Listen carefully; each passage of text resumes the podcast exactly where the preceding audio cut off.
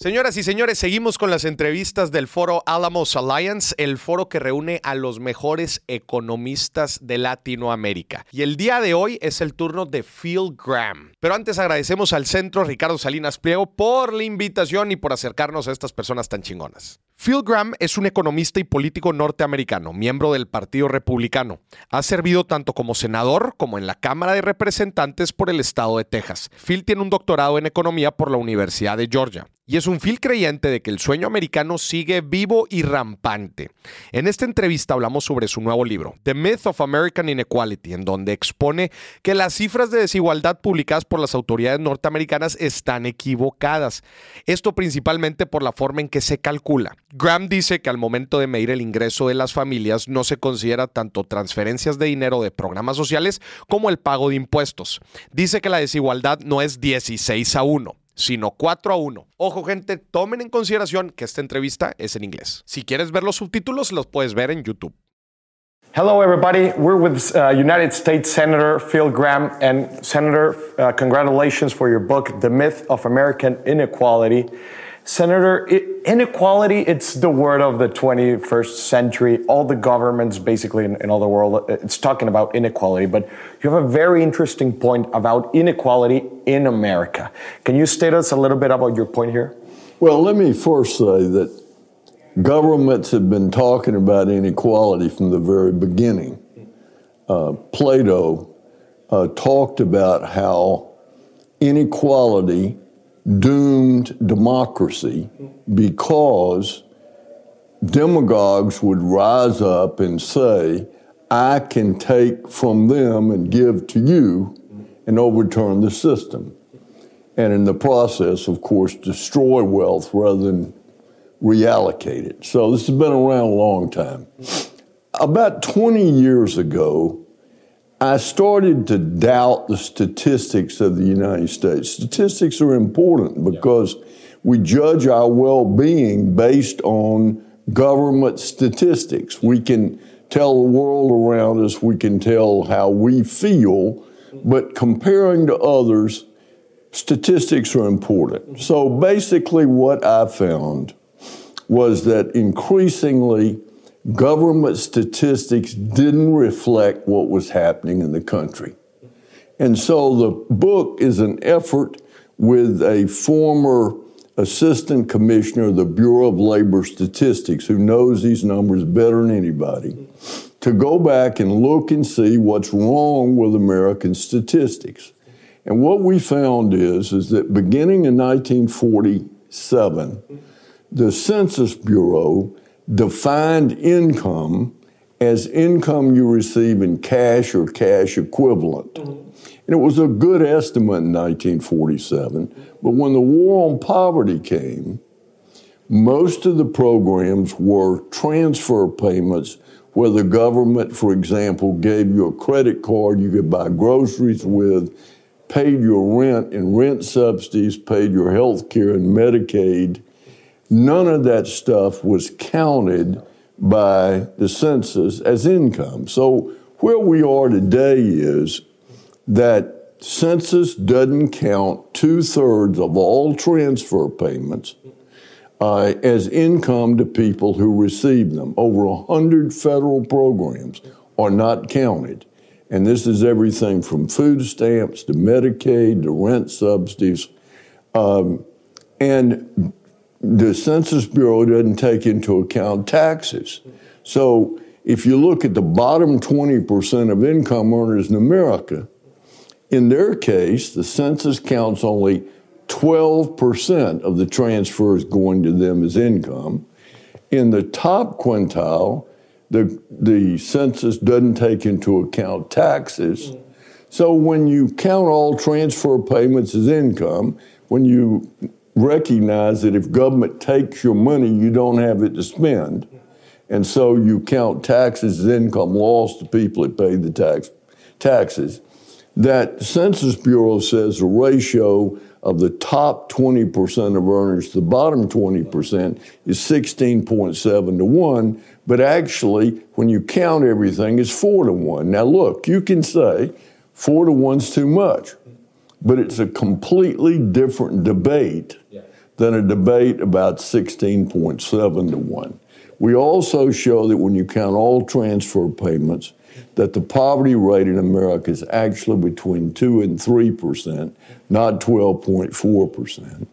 And finally, you've heard, uh, of course, politicians all over the world are talking about it, but the argument is that inequality in America is high and income inequality is growing rapidly. Well, we show that if you count all transfer payments and taxes, income inequality in America is actually lower today than it was in 1947.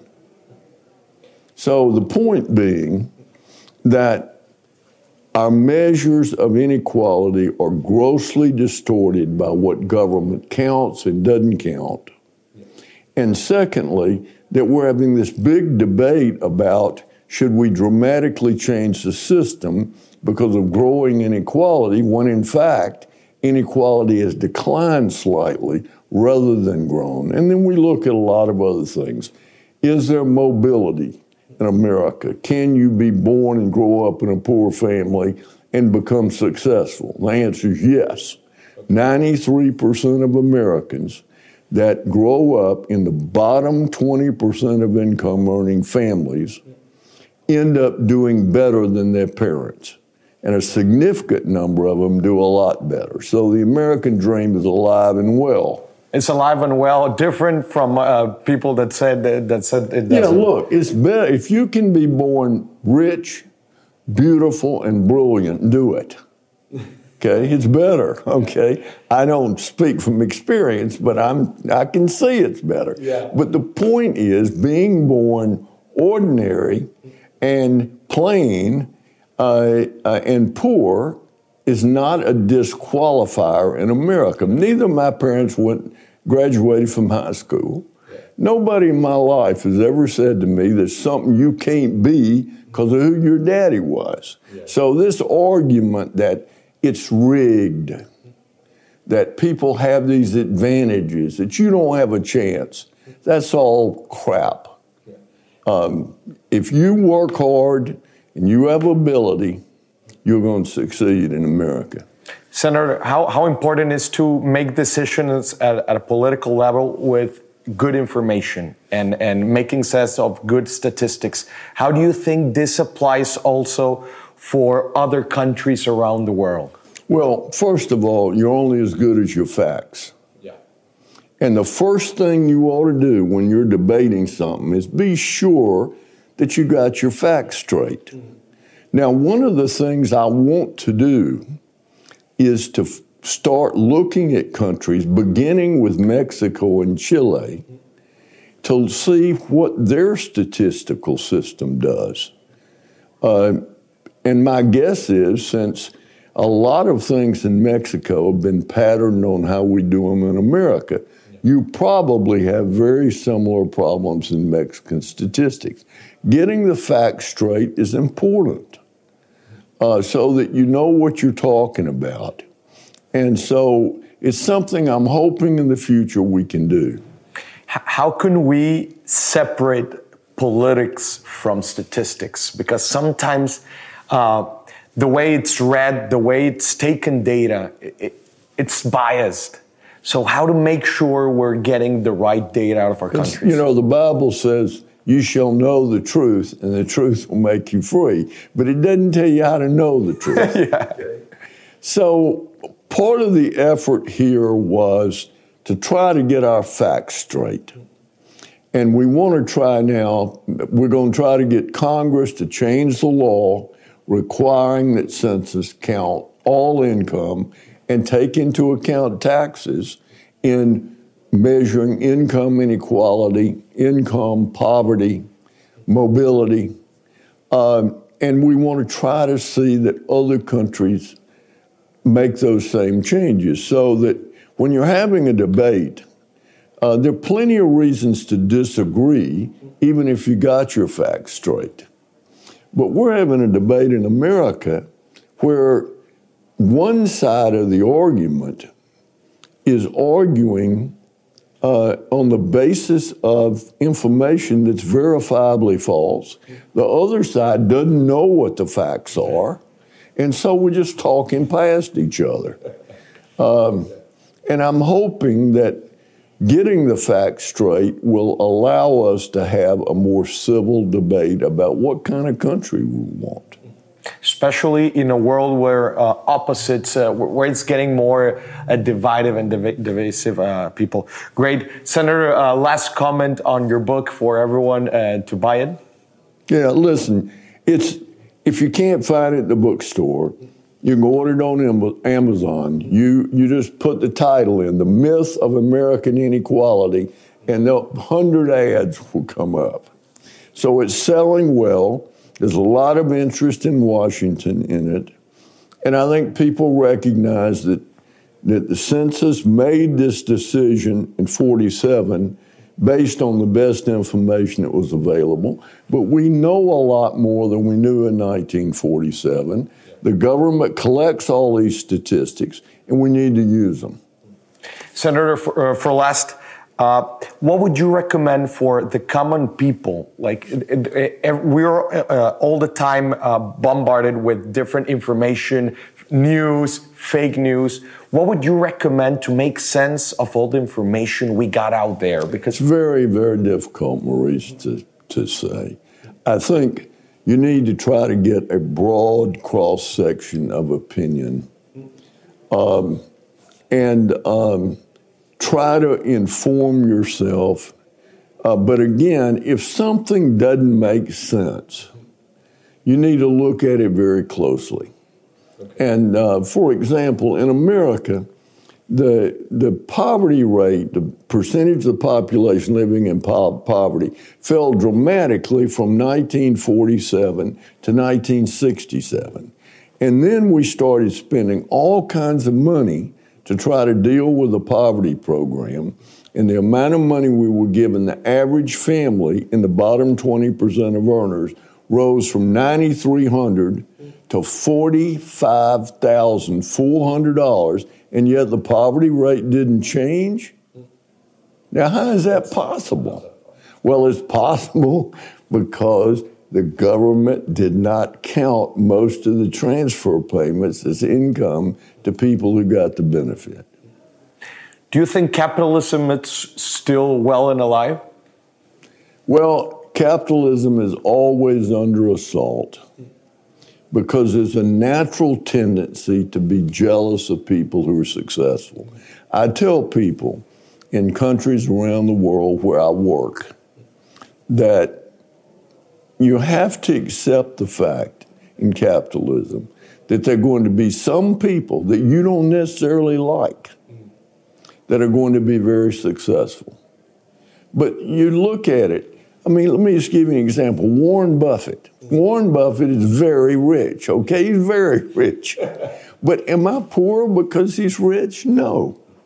Has he taken any money away from me? No. In fact, his good investment has made my retirement worth more. So he made me rich by becoming rich. And take Bill Gates. You know, he is really rich. Uh, but he only owns 7% of Microsoft.